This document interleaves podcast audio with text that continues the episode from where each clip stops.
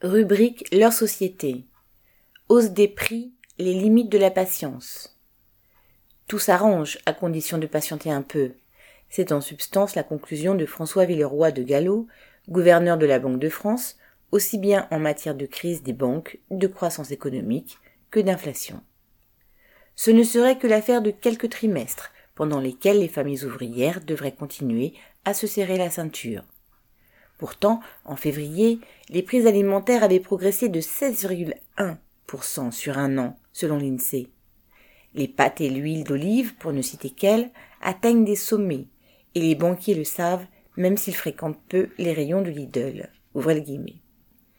Il y a évidemment un point d'attention et il y a une période de prix alimentaires élevés qui est très sensible pour nos concitoyens, fermez n'a pas manqué de compatir François Villeroy de Gallo, sur France Inter.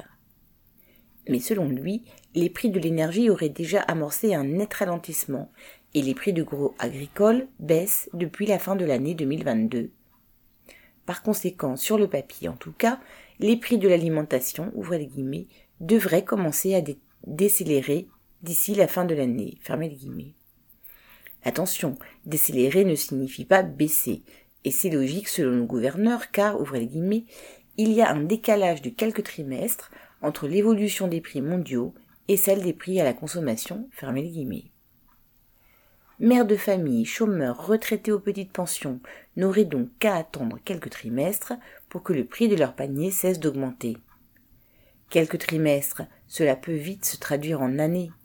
D'ailleurs, ouvrez les guillemets, on ne prévoit pas de baisse des prix de l'alimentation à l'horizon 2025, fermez les guillemets avertit un des auteurs des projections macroéconomiques 2023-2025 de la Banque de France. Voilà qui n'empêche pas un autre bluffeur de métier, le ministre de l'économie Bruno Le Maire, de se réjouir pour les consommateurs puisqu'une nouvelle négociation entre la grande distribution et les capitalistes de l'agroalimentaire devrait avoir lieu bientôt. Celle-ci devrait, d'après le ministre en tout cas, tenir compte de la supposée baisse des prix de gros c'est faire d'oublier que les précédentes négociations ont abouti début mars à une hausse moyenne de 10% des prix payés par les distributeurs aux industriels. Évidemment répercuté sur les consommateurs. La patience demandée pour quelques trimestres pourrait bien se transformer en colère avant cela. Viviane Lafont.